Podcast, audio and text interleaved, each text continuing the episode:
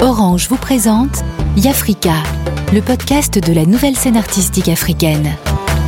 Réalisé par Dana Sayag.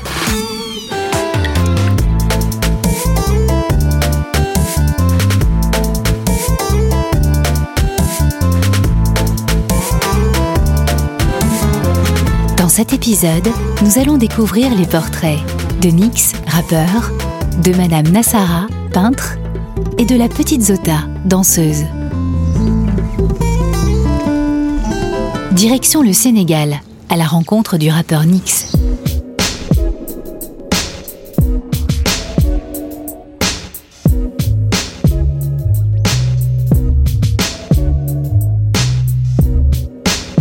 Je m'appelle Nicolas Omar Diop, je suis Nix, rappeur sénégalais. Avant même de décider de faire ça, je pense que je me voyais déjà le faire. C'est une histoire un peu marrante. C'est quand on a déménagé au point E, mon oncle, en fait, il m'a il pris, on a fait le tour du quartier. Et tous les gosses de mon âge, il, les a tous rassemblés et il a dit Venez, vous allez créer un groupe de rap. Il s'est dit euh, C'est une manière un peu de nous canaliser, de nous faire faire des activités, on va dire, saines. Et puis donc, il nous avait imposé tous les après-midi de 14h à 17h, euh, répétition.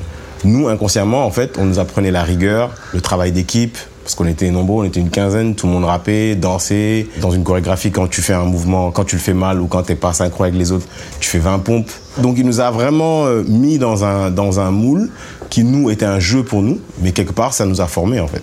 J'ai tout appris au feeling. J'ai pas appris, j'ai appris la musique à l'école, bien évidemment, mais en tant que matière, pas vraiment. Euh, voilà, j'ai jamais eu d'instrument de musique à la maison. Ma grand-mère était euh, euh, était prof de français. Elle avait une éducation super stricte, tu vois, donc elle était sur mes côtes tous les jours pour que, pour que je lise, pour que je passe pas de fautes, etc. Et comme très tôt, voilà, j'aimais écrire, voilà, donc du coup je me suis focalisé sur le rap. Aujourd'hui même quand on est en studio et qu'on qu'on a envie de composer, si j'ai une mélodie, je l'enregistre sur mon téléphone, je la propose euh, au beatmaker par exemple. Ou si je sens qu'il voilà, il faut une guitare sur le son, j'appelle mon guitariste, il vient, il joue, ou des trucs comme ça. Quand je vais en studio, je ne sais pas encore sur quel son je vais travailler, je sais rien. Je pars, euh, voilà, je suis une feuille blanche. Je, on, met le son, et voilà, je commence à chercher des vibes, des flows, des mélodies, des mots. Et après, voilà, je mets mon casque et, et je construis le morceau au fur et à mesure. Quoi.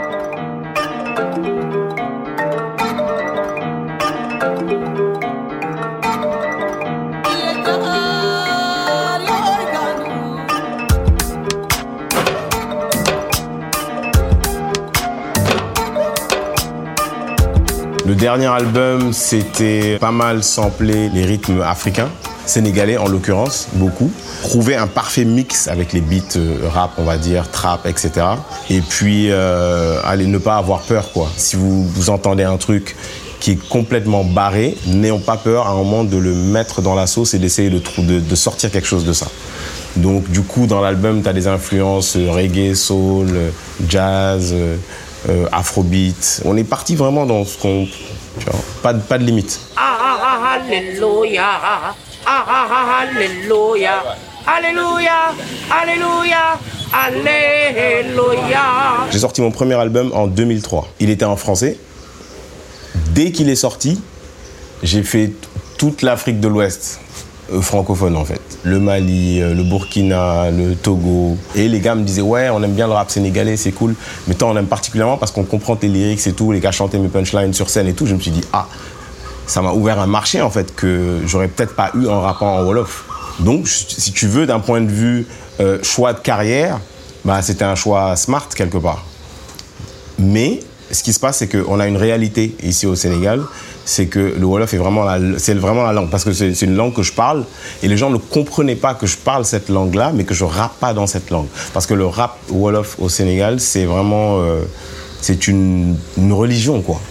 À un moment, ça devenait un peu un, un je sais pas dire un affront, mais c'était, euh, euh, c'est comme si je rejetais un peu ma culture, quoi. Alors que c'était pas du tout ça.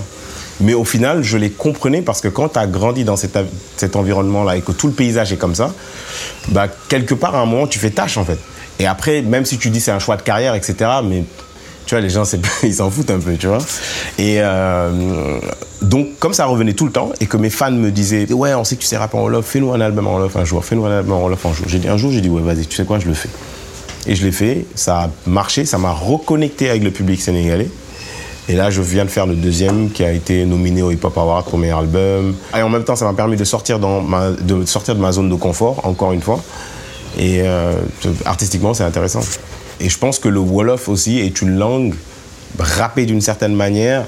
Ça peut vraiment sonner très euh, punchy, quoi. Jot. Sama benn flow bi moo lay sot. Du ma ko bàyyi comme tapet bu lay kot sëriñ bi ak a ñaaw njot nee na sa chaîne de daaw la jot utal ginnaaw bu ñuul mais sans bopp te bés boo koy suul na sol culotte. Plus muy gën a lëndëm plus ngay gën a jënd fii si gën a cuune bëgg a tekki fu ne moo leen jaral lu ne show yi laa leen fu ne bés nu jin la gune non non non non boy doo assumer. Avec le grand frère Awadi. Le big boss. Quel big boss. Ah toi, tu as des chaussures. Moi, j'ai même pas de chaussures complètes. Non, justement, c'est les boss qui font ça. Non, mes chaussures, elles sont pas complètes. Non, parce qu'il n'y a que les boss qui peuvent rentrer même en chaussettes au supermarché. ouais, c'est ça, bien sûr. Nick, c'est le genre surdoué depuis qu'il est tout petit. Il a apporté beaucoup de fraîcheur au rap. Voilà, dans, dans le rap sénégalais, c'est une de nos valeurs sûres. Parce que, voilà, ça, il, a, il est ouvert culturellement. Il ne s'arrête pas juste au truc euh, local. Sa vision, elle est globale. Anne-Marie Sané, la mère de Nix. J'écoute tout le temps sa musique, même sur mon portable, quand on m'appelle, c'est la musique de Nix. Et les gens me disent euh, Tu prends trop vite le téléphone, laisse-nous profiter de la musique de ton fils avant de décrocher. J'ai dit Donc, du coup, des fois, je réponds pas. On me rappelle pour me dire Mais tu réponds pas J'ai dit Il faut savoir. Ou je réponds, ou je vous laisse écouter son morceau. Derrière, j'ai d'autres projets. J'ai euh, lancé une plateforme de streaming. Elle s'appelle Dido. Ce qui s'était passé, c'est que j'avais sorti mon album en 2010. En 2011, je l'ai mis sur les plateformes. Mais ça n'avait aucun impact sur le continent. Je m'étais dit, en le mettant sur les plateformes, j'ai plus besoin de, de, faire des CD et d'essayer de les distribuer partout en Afrique. Mais quand je voyageais en Afrique, je voyais que voilà, iTunes, ça sonnait pas. Dans, les gens, ils n'ont pas iTunes, ils n'ont pas Spotify, ils n'ont pas Deezer. Et on s'est dit, pourquoi ne pas créer une plateforme qui s'adapte au marché local, au marché en tout cas africain, avec beaucoup de contenu africain, où les artistes africains sont mis en avant, etc. Donc voilà, ça nous a pris beaucoup de temps, mais voilà, on a travaillé dessus, travaillé dessus, travaillé dessus. Et au final, voilà, la plateforme, elle existe, on a 9 millions de titres, euh, on est ouvert sur 8 territoires. La musique n'est pas une science exacte, donc tu ne peux pas vraiment savoir ce qui va marcher à l'international ou pas. Parfois, on a, on a cru que certaines formules marcheraient à l'international, mais pas vraiment. Et à des moments, voilà, c'est un truc complètement hybride qui sort et qui gifle tout le monde et ça marche. On a souvent eu ce débat dans le rap sénégalais que voilà, on n'arrive pas à s'exporter, ça marche pas, donc les gens sont là, ils indexent la langue ou ils indexent les sons. Mais euh, moi, l'exemple que je donne à chaque fois, je dis, mais quel est le rap qui s'exporte? Je dis, il y a deux raps qui s'exportent. Le rap américain et le rap français dans les territoires francophones.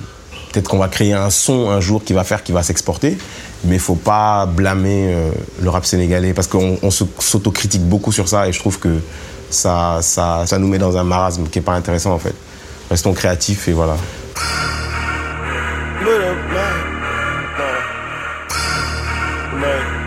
Vieux père,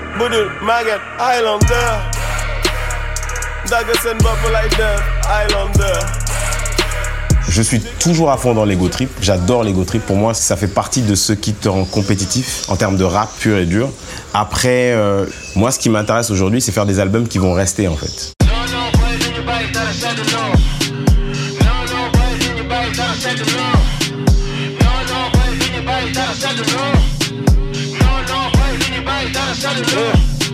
Faire des albums qui vont rester, voilà, bosser ça à fond et être fier de ton projet. Quoi. Moi, c'est ce qui m'intéresse. Après, numéro 1, 2, 3, ça c'est le public qui décide, mais euh, personnellement, voilà, j'ai dépassé ça, on va dire.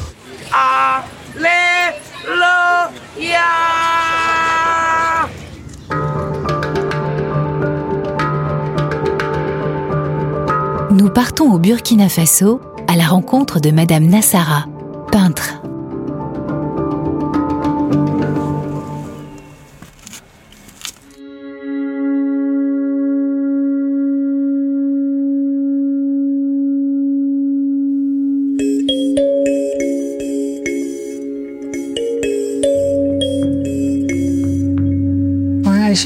Je m'appelle Madame Nassara. Je suis la secrétaire du groupement Pebachura. les femmes peintres de la cour royale de Tiebele. Ce village existe depuis très longtemps. Depuis toujours, on peint les maisons. Premièrement, c'était pour euh, euh, protéger les maisons contre euh, la pluie. Le travail, il est scindé en, deux groupes. C'est l'homme qui est chargé de la construction des maisons. Et après, c'est la femme maintenant qui est chargée de protéger cette maison pour qu'elle dure longtemps. Ce sont des protections. La peinture des maisons, ça se transmet de mère en fille et de mère en belle-fille. Il y a trois sortes de maisons. Il y a la maison en forme de huit, comme celle-ci, on l'appelle la case mère, la case traditionnelle rectangulaire pour l'homme et sa femme. Et la troisième, c'est pour le célibataire, c'est la case ronde avec un toit en paille.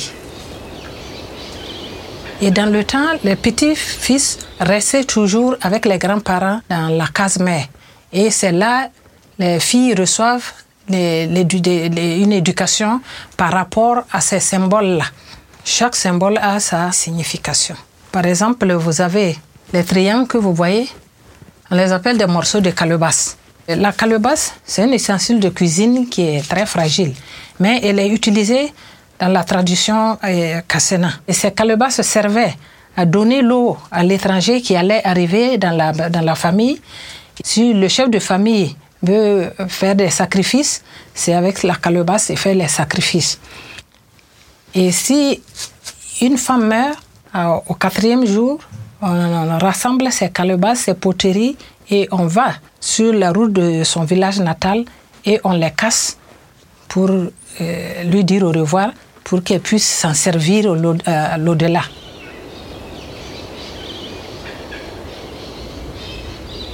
Ici, ce sont les ailes de l'épervier. L'épervier, c'est un prédateur euh, de la volaille. Donc, il faut les protéger. Pour euh, euh, attirer l'attention des jeunes garçons, parce que comme on n'a pas de papier pour conserver ça, il faut graver ça sur les murs.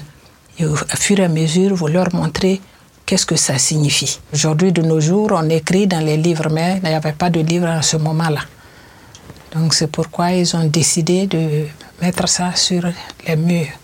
C'est de l'art, c'est pas de la décoration, c'est de l'art. Puisque et dans le temps, nos arrière-grands-parents n'avaient pas fait ça, nous, on n'allait pas voir ça. Puisqu'il n'y a pas un document où, ils ont écrit. Ils n'avaient pas de document. C'était sur les murs, il faut mettre ça. Donc c'est pour ça c'est resté pendant longtemps. Et nous, notre génération ici est venue trouver ça. Maintenant, c'est à nous aussi de tout faire pour que les générations à venir puissent venir trouver. Dans le cas contraire, ça va disparaître.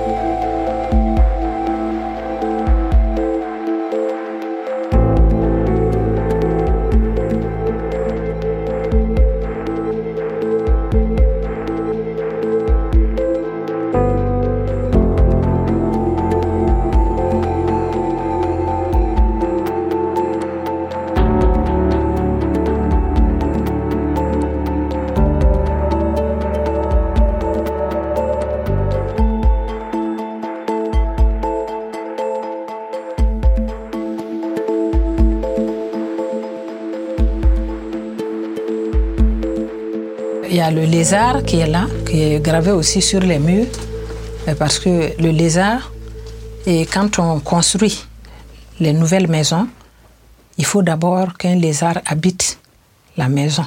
Si tu termines la maison au bout de quelques jours, tu rentres et il n'y a pas de lézard dans la maison, on se dit que la maison est maléfique. Dans ce cas, ils vont aller chercher le pourquoi chez des sorciers, soit c'est le, grand, le grand-père qui veut une poule, c'est la grand-mère qui veut une pintade, euh, ceux qui sont déjà morts, quoi.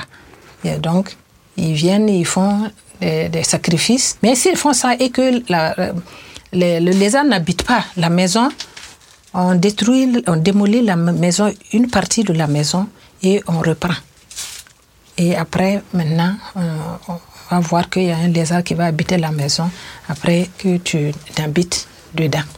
Les toutes nouvelles maisons, euh, à chaque fois, il y a un lézard qui, qui l'habite avant ceux qui doivent l'habiter.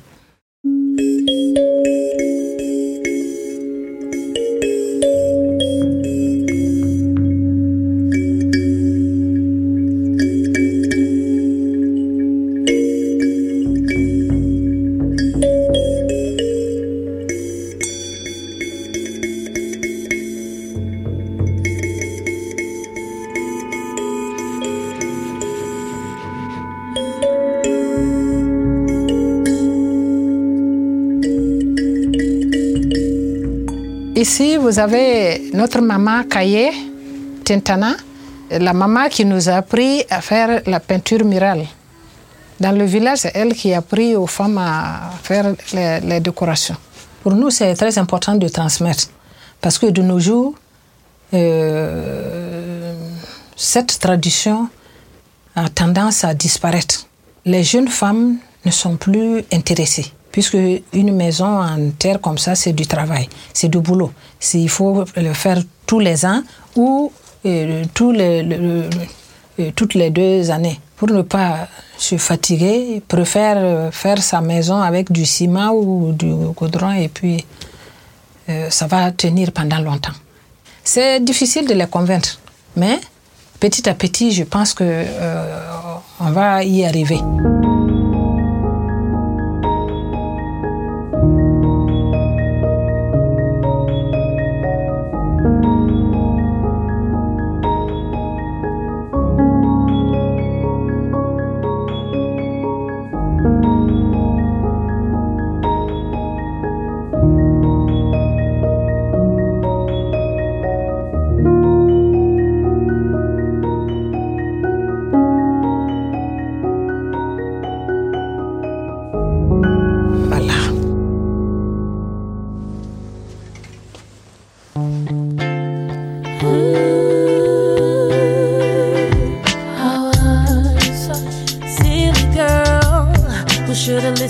Sur la côte d'Ivoire pour retrouver la petite Zota, danseuse.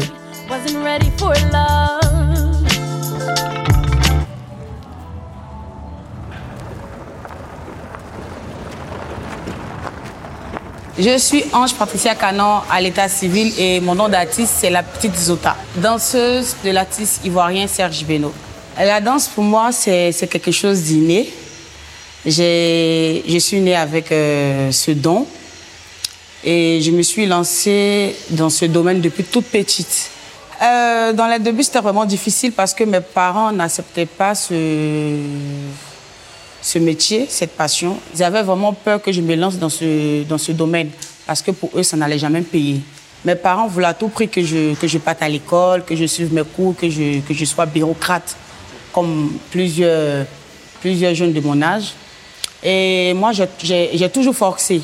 J'ai insisté, j'ai insisté jusqu'à ce que ma mère comprenne que c'était vraiment ce que je voulais.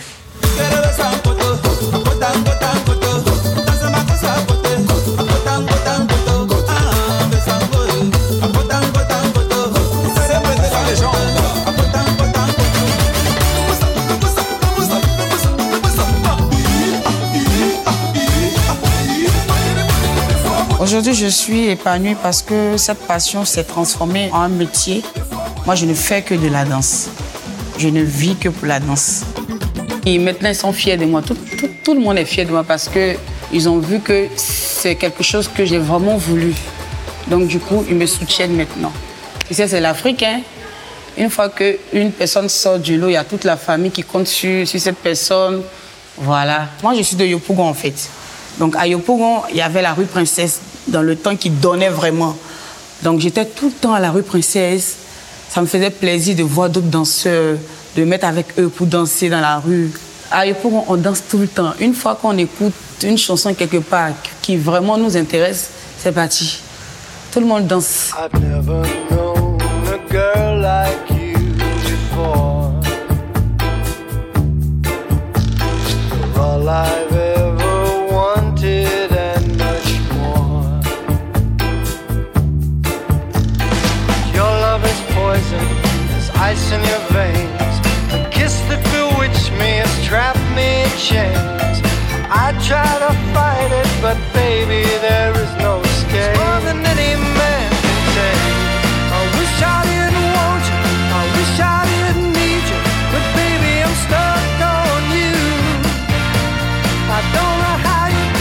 C'est la cité des stars. Yopougon, c'est la cité de la joie.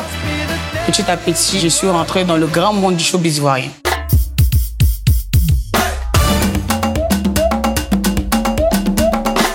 Serge Beno, chanteur. La première fois que j'ai vu Zota danser, on était euh, dans un spectacle où elle dansait avec euh, une autre artiste qui s'appelle Nelly Juma. Moi, j'étais dans les backstage et je la voyais à l'écran. Euh, franchement, je suis tombé sous son charme. Le, le premier jour, la première fois où je l'ai vu. Serge Beno, il est comme mon deuxième père. Oh oui, il est, il est comme mon, mon deuxième père. Il y a plus d'affinité entre lui et moi parce que je suis euh, l'une des danseuses avec qui il a vraiment travaillé longtemps. Voilà, donc du coup, ça n'a rien à voir avec le travail, mais hormis le travail, c'est c'est quelqu'un avec qui je parle beaucoup, qui me donne des conseils. Plus on, on évolue, euh, la relation aussi a évolué. Donc aujourd'hui, elle me prend comme son père. Euh, je pense que ça vient du fait aussi que sa mère me l'a confié. Elle m'a dit euh, prends ma fille comme ta fille, éduque-la. Donc euh, c'est, on a une relation beaucoup plus profonde au- au- au-delà du travail.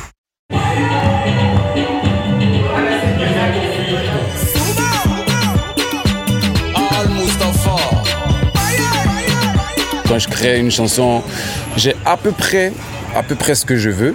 Après, je l'appelle et euh, elle voit le truc.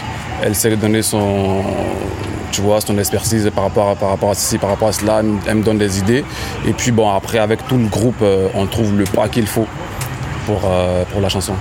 Plus on est, euh, le temps passe, et elle devient encore, comme on dit chez nous, elle devient encore plus dangereuse.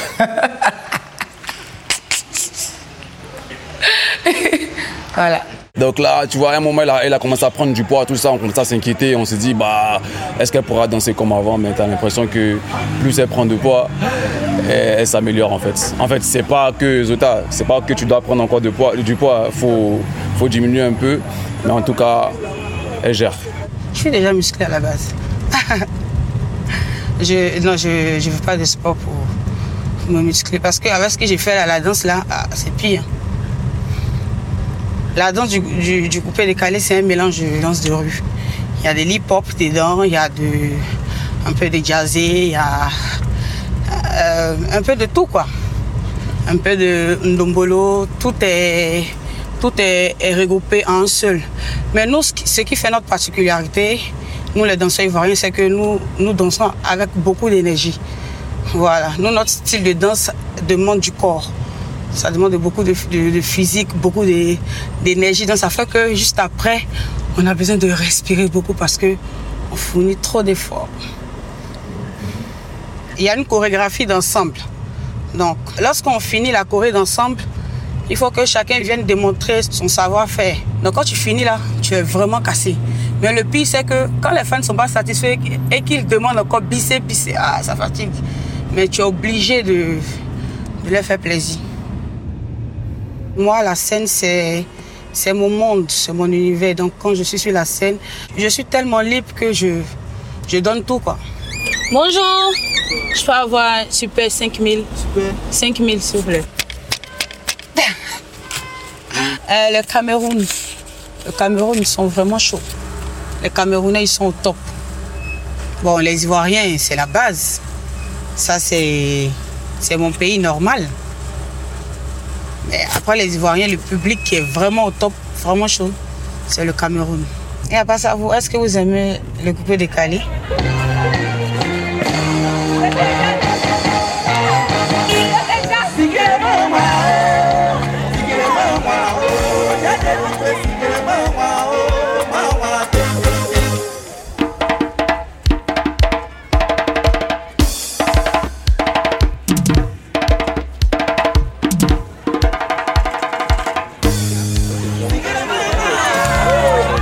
suis valorisée euh, la danse ici parce que dans le début c'était vraiment difficile. Aucun parent ne voulait voir son enfant danser parce que pour eux la danse c'était quelque chose qui ne servait à rien.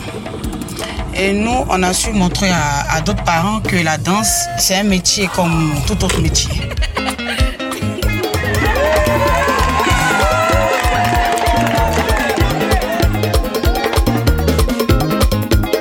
Mon plus grand rêve, c'est de c'est d'ouvrir euh, une grande école de danse ici en Côte d'Ivoire pour partager mon savoir-faire ici et puis peut-être ailleurs.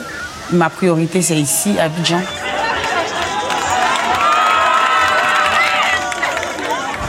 Liberté. Parce que quand je danse, je me sens libre. Je me sens vraiment épanouie. De.